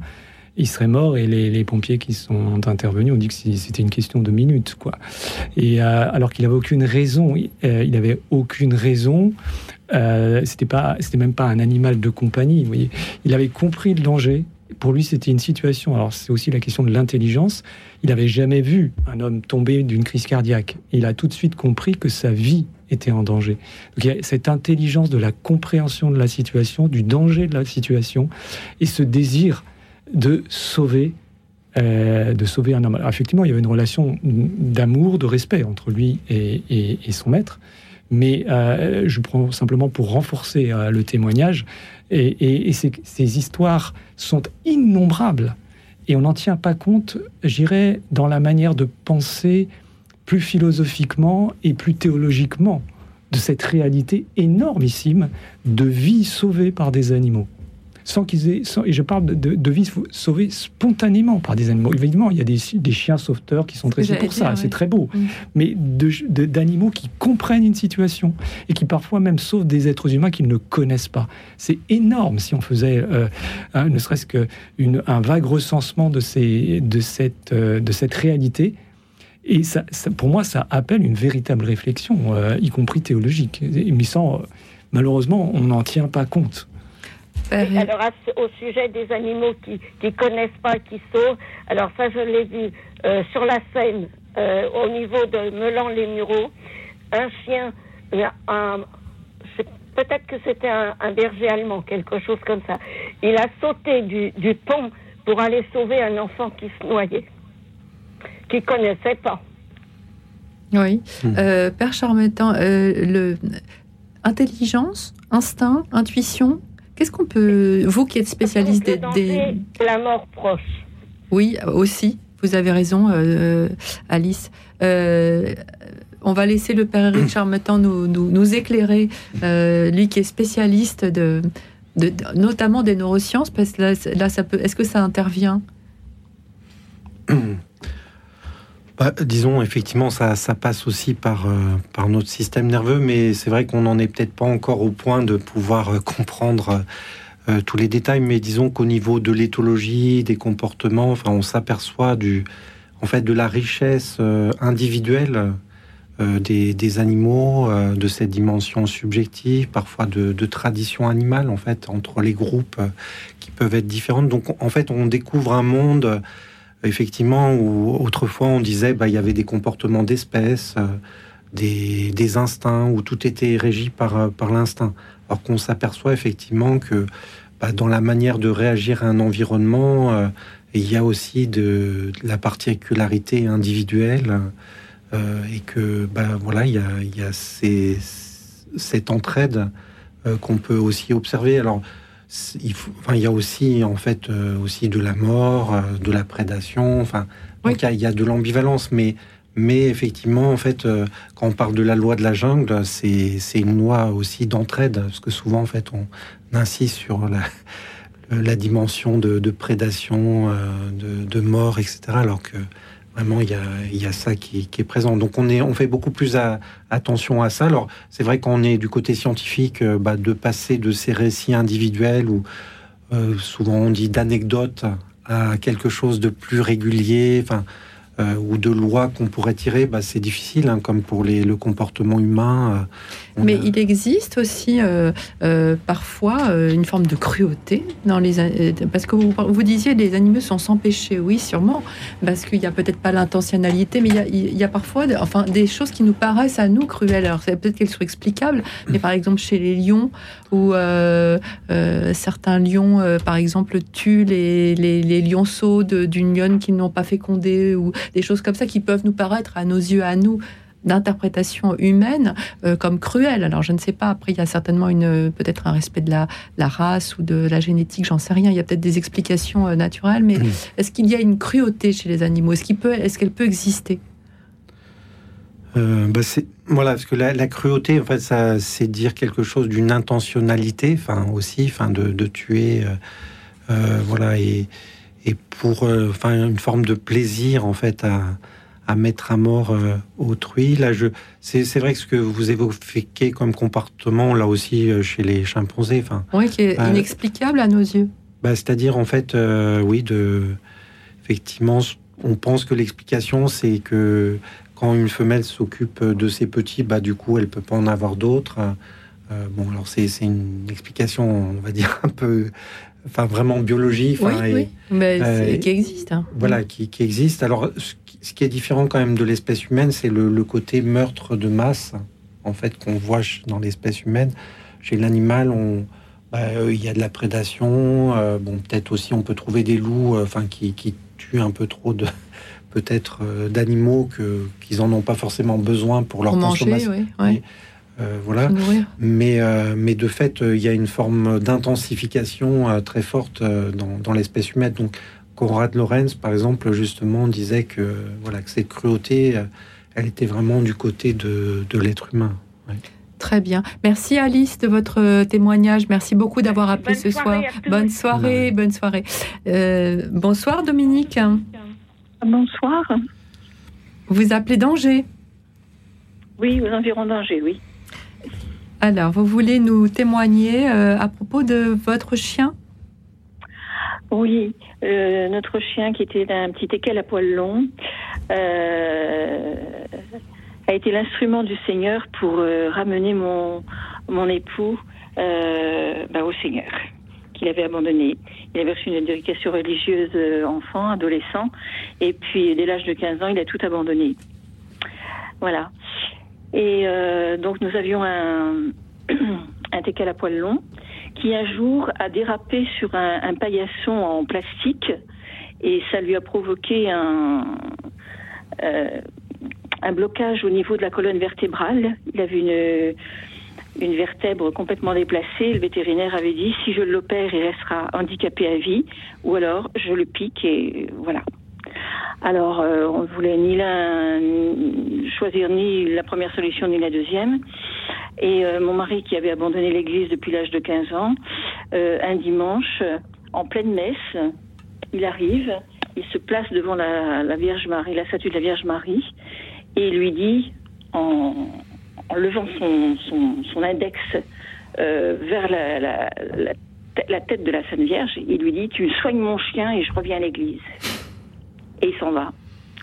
Et trois jours après, notre chien marchait, alors qu'on n'avait pas, on n'avait fait euh, aucun aucun exercice pour, euh, puisque le vétérinaire nous avait dit que c'était, ça servait à rien. Voilà. Euh, voilà. Alors, ben, mon mari, qu'est-ce qu'il a fait? Bien sûr, il est revenu à l'église. Voilà. C'est un miracle. Hein. Pardon? C'est un miracle. Ah, ben, complètement. Alors euh, normalement, on fait pas de chantage hein, avec les. non, je rigole. Mais euh, euh, bah, c'est une, une, belle histoire, c'est un beau témoignage. Bertrand Saget, qu'est-ce que ça vous inspire, ce, témoignage d'un mari qui revient à l'église grâce à, à, une prière exaucée? Je crois qu'on a un exemple de l'humour de Marie. Oui, oui c'est vrai, c'est vrai. Non, mais oui, tout à fait. Père Charmetan? Euh, oui, bah effectivement, de, se dire euh, voilà qu'il y a aussi que, bah, de de prier. Enfin, moi je pense à François d'Assise aussi qui priait pour pour ce loup. Enfin bon, qu'il y a, y a une manière peut-être de voilà, on, confie en fait euh, l'ensemble de nos relations et en particulier avec des animaux. Alors c'est vrai que je connais pas beaucoup de témoignages dans ce sens-là, mais, non, mais en tout cas merci beaucoup. C'est original et c'est beau surtout. Merci beaucoup, merci de ce de cette de ces beaux témoignages que que vous nous confiez ce soir. Euh, je, je reviens vers vous, euh, Bertrand Sageux. Vous, vous vouliez qu'on parle et vous avez bien raison de ce que nous apprennent les animaux. Qu'est-ce qu'ils nous apprennent les animaux? Alors, euh, ce qu'ils nous apprennent, euh, je crois, c'est euh, de nous situer nous-mêmes par rapport à l'ensemble de la création, je crois. Et il y a, alors ça c'est mon expérience très personnelle, mais il y a quelque chose que, que m'ont appris, notamment les oiseaux pour lesquels j'ai une prédilection particulière, mais c'est certainement vrai avec d'autres espèces d'animaux. Mais les oiseaux sont, certains oiseaux sociaux sont extrêmement loquaces, j'ose dire. Et ce qui me touche généralement euh, chez les animaux non domestiques, et en particulier chez les oiseaux, c'est leur approche de l'humain. Ils approchent l'humain, et souvent on projette sur eux une motivation qui est celle du ventre. Ils viennent parce qu'ils savent que les animaux, les hommes, leur donneront peut-être un peu de pain. Et on le voit très bien en ville, euh, quand on a des moineaux qui s'approchent de quelqu'un assis sur un banc public ou à la terrasse d'un restaurant. Ou à la plage, les mouettes. Hein. Ou à la plage, les mouettes. Euh, mais je vous parlerai surtout de ces animaux que j'observe au quotidien, que sont euh, les, euh, les oiseaux des villes, les, moineaux, les, les corbeaux même. Et ce qui est très ce que, j'ai découvert, et c'est pour moi une découverte spirituelle, c'est que en fait, quand on les observe bien, il y a une certaine gratuité de leur approche. On voit très bien que des moineaux viennent pour s'approcher de nous et que le morceau de pain qu'il parfois laisse aux pigeons et n'est qu'un prétexte. On le voit très bien euh, sur le parvis de Notre-Dame lorsqu'un un, touriste tend la main avec un morceau de pain et que des moineaux viennent se poser sur, sur sa main pour picorer et que d'autres moiseaux tournent en carrousel. En fait, ils ont plein de nourriture par ailleurs. Ils viennent parce qu'ils veulent exercer cette prouesse de vol face à un être humain. C'était évident. Mmh. Et euh, ça m'a fait faire une découverte. C'est que, en fait, premièrement, on, apprend une certaine humilité en les observant. Pourquoi? Parce qu'on s'aperçoit que euh, on projette sur eux une intention qui est celle du ventre, alors qu'en fait, ils viennent jouer avec nous. Et ils nous le révèlent petit à petit. Et qu'en en fait, ils viennent jouer à conditionner notre comportement. Parce qu'ils savent très bien qu'en s'approchant de nous sur la terrasse d'un café, c'est notre attention qu'ils cherchent de capter. C'est pas le morceau de pain qu'ils cherchent à voler. Et ça, pour moi, c'est vraiment une leçon spirituelle parce que ça veut dire quoi? Ça veut dire, comme le dit une autrice que j'aime beaucoup, Vinciane Després, qui a écrit un ouvrage très intéressant, Habiter en oiseau, les oiseaux nous regardent. Et ils nous regardent avec intérêt. ils sont assez intéressés par notre comportement. Ils s'amusent à conditionner notre comportement. Et qu'est-ce que ça veut dire? Qu'ils veulent cette proximité, qu'ils veulent ne pas avoir peur de s'approcher de nous. Et une fois, en observant un corbeau qui s'était approché de moi dans Paris même, et qui se dressait face à moi, j'ai eu cette intuition soudaine qu'il me disait même pas peur. Même pas peur. Comme pour me dire, je n'ai pas peur d'être là face à toi, alors que je ne suis pas un animal domestique. Il restait là pointé. Et pour moi, ce même pas peur, c'est euh, c'est ce qu'on retrouve dans le leitmotiv. N'ayez pas peur, le leitmotiv des évangiles. Et, c'est le leitmotiv aussi de, de, Luc, quand, quand l'ange s'adresse à Marie, n'aie pas peur, ne crains pas. Et les animaux nous disent, je voudrais ne pas avoir peur à m'approcher de toi. Et c'est ce qu'ils nous disent au quotidien. Et euh, j'ai fait une, découverte bouleversante récemment. Cette phrase, même pas peur, c'est une phrase qui, sort de la bouche des enfants, avec l'esprit d'enfance. Et j'ai vu des photos que j'avais prises sur les lieux du, de l'attentat du Bataclan en 2015. J'étais venu me recueillir pour prier. Et j'ai revu des photos et j'ai vu que sur les lieux, il y avait une grande banderole qui avait été installée juste après les attentats dans la nuit. Et il y avait cette phrase même pas peur. Ça veut dire que dans quand on est bouleversé, terrassé par la, terreur de la violence, on, a, on revient dans cet esprit d'enfance et on, on exprime ce désir de ne plus avoir peur. Eh bien, c'est ce que nous disent les animaux. Hum, certainement, dans un sursaut. Euh, nous allons prendre, nous allons accueillir Bernadette. Bonsoir Bernadette.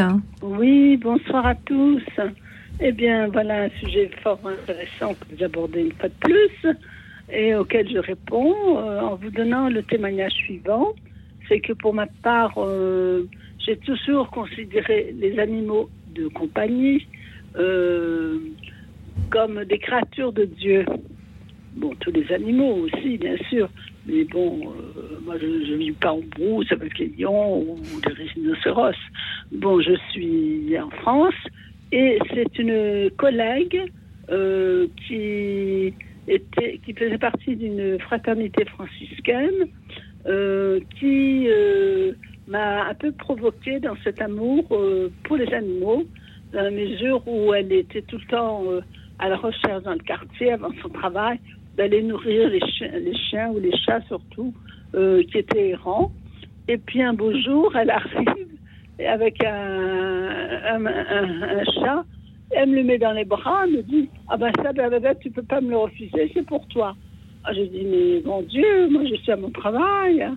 euh, qu'est-ce que je vais faire? Ah Dieu, ben écoute, on va s'arranger, on va trouver une place, puis tu l'emmèneras chez toi après, etc. Donc j'étais devant le fait accompli que Saint François d'Assise me donner à m'occuper d'un chat. Alors me voilà bien. Et donc euh, j'ai pris ce chat euh, sous, mon aile et euh, nous avons communiqué, nous avons sympathisé.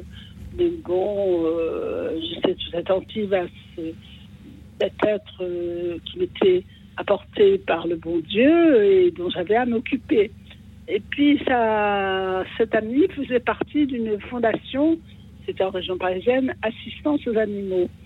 Et euh, les chats euh, qui voyé mal en point, elle les amenait à la fondation. Et cette fondation-là euh, trouvait des familles d'accueil, dont je, me suis proposée d'être une famille d'accueil pour, les chats et chiens bien que vivant dans un tout petit appartement.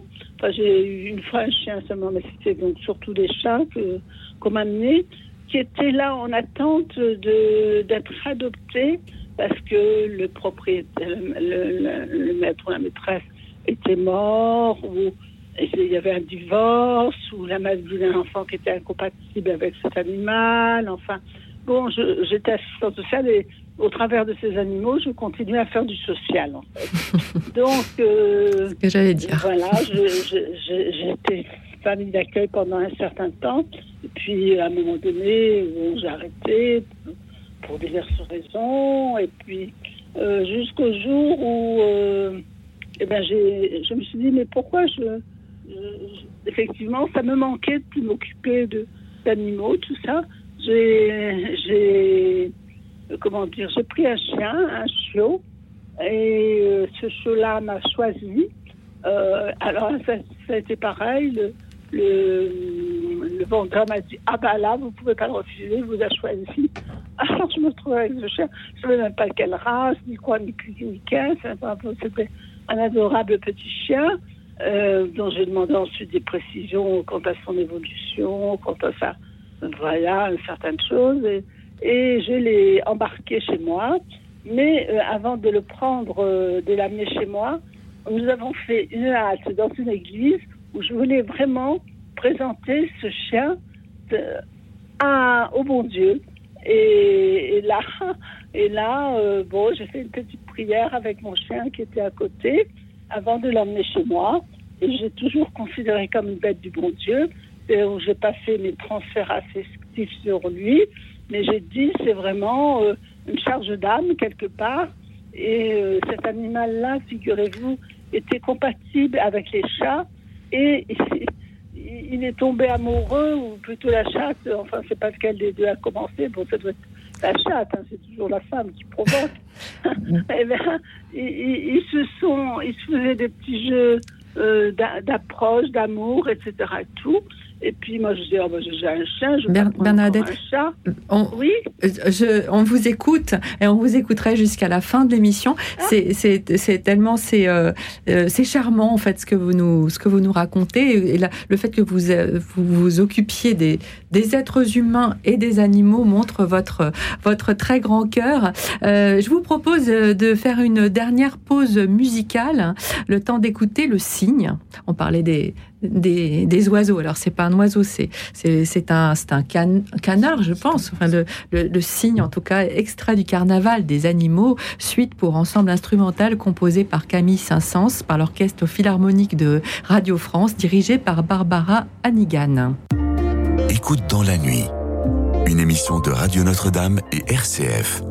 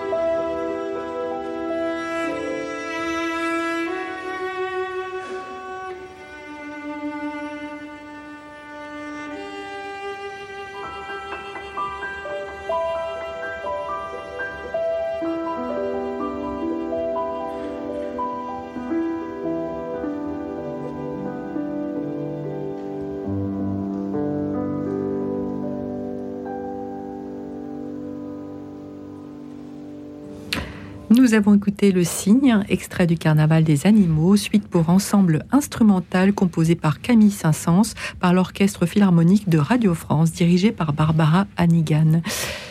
Et euh, dans cette dernière partie d'émission, nous nous posions la question euh, avec euh, nos invités de qu'est-ce qu'on peut faire sur le plan vraiment, c'est un enjeu politique cette défense des animaux et c'est pas encore assez mis en avant. Qu'est-ce qu'on peut faire Peut-être je m'adresse d'abord à vous, Bertrand Saju. C'est ce que vous faites au, sein de cette de l'association Fraternité pour le respect animal. Oui, il y a un gros travail de plaidoyer encore d'ailleurs sur en amont du dernier texte euh, donc de, l'exhortation euh, euh, euh Deum.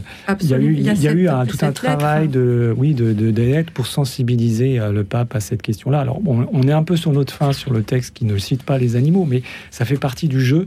et comme le disait le père Chermétan tout à l'heure, entre le, le, le, catéchisme de l'Église catholique et Laudato aussi, il y, a, il y a eu un changement de posture de l'Église. Donc euh, il faut être patient, mais ce travail de sensibilisation et d'argumentation, il est fait alors en collaboration avec d'autres euh, associations au plan international, mais en France, il n'y a pas énormément d'associations chrétiennes qui sont impliquées dans cette question. Et, grâce justement à, cette association, il y a vraiment une présence de notre pays sur ces questions-là pour le lobbying au plan international.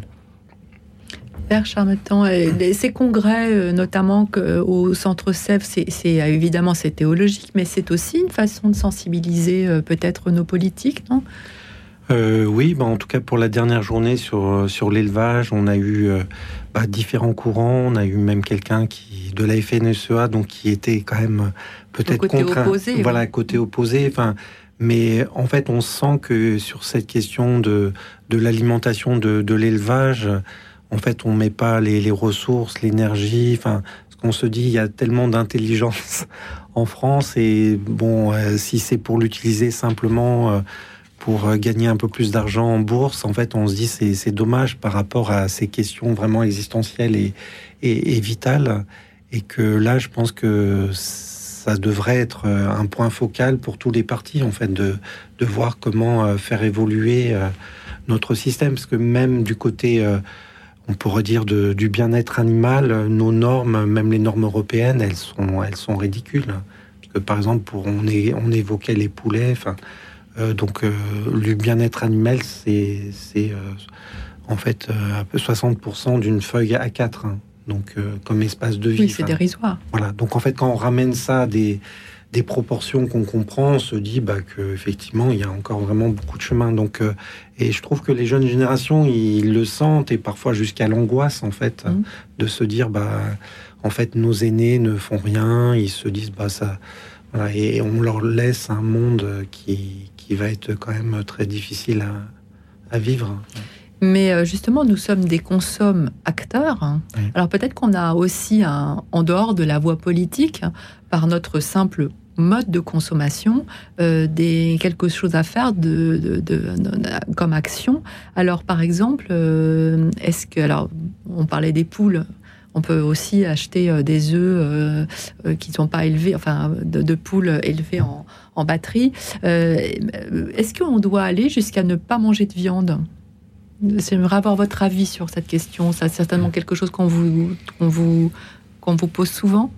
Moi, à titre personnel, je n'en mange pas, mais euh, je pense que. Est-ce que c'est un, bon mode d'action, ça que je veux dire Oui, euh, c'est un bon mode d'action, mais enfin, c'est tout la, toute la, tout l'enjeu en fait, c'est d'arriver à transformer, et on part pas tous du même point. Et ce qui est important, si on veut être euh, cohérent et efficace dans les actions transformatives, c'est de prendre en compte le fait que tout le monde ne parte pas du même point.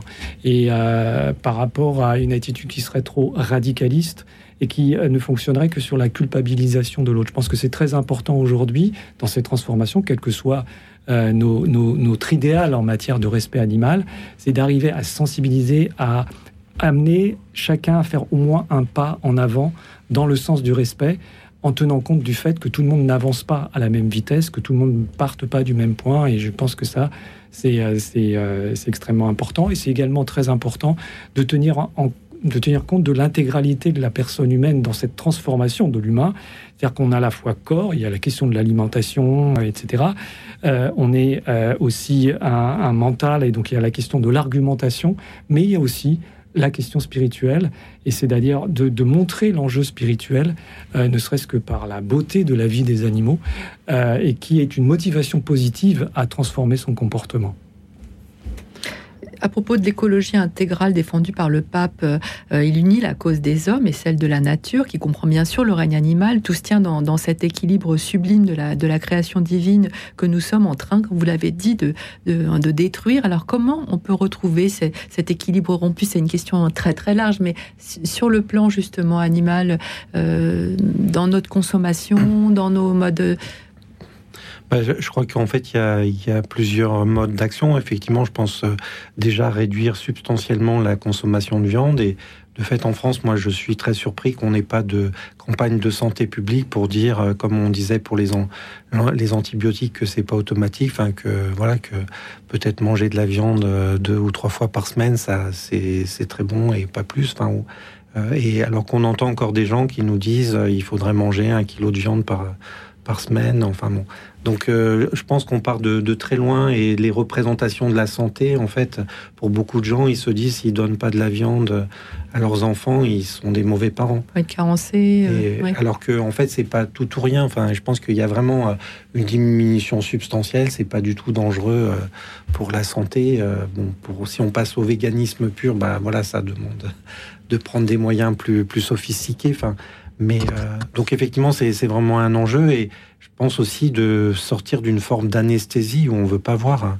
Parce que bon, je trouve qu'il y a des associations qui aident peut-être justement côté prophétique, type L214, à nous montrer ce qui se passe dans les abattoirs. Euh, et donc, euh, voilà, et qui le font de manière non violente. Donc, euh, on a besoin aussi de, un peu de gens un peu plus prophètes ou dans le mode d'alimentation qui vont plus loin que la majorité pour voilà, nous, questionner. Pareil sur les, sur les médicaments, on n'en a pas parlé, on n'aura pas le temps d'en parler ce soir, mais c'est vrai qu'il y a aussi des associations qui, euh, qui militent pour que les médicaments ne soient pas testés sur les animaux.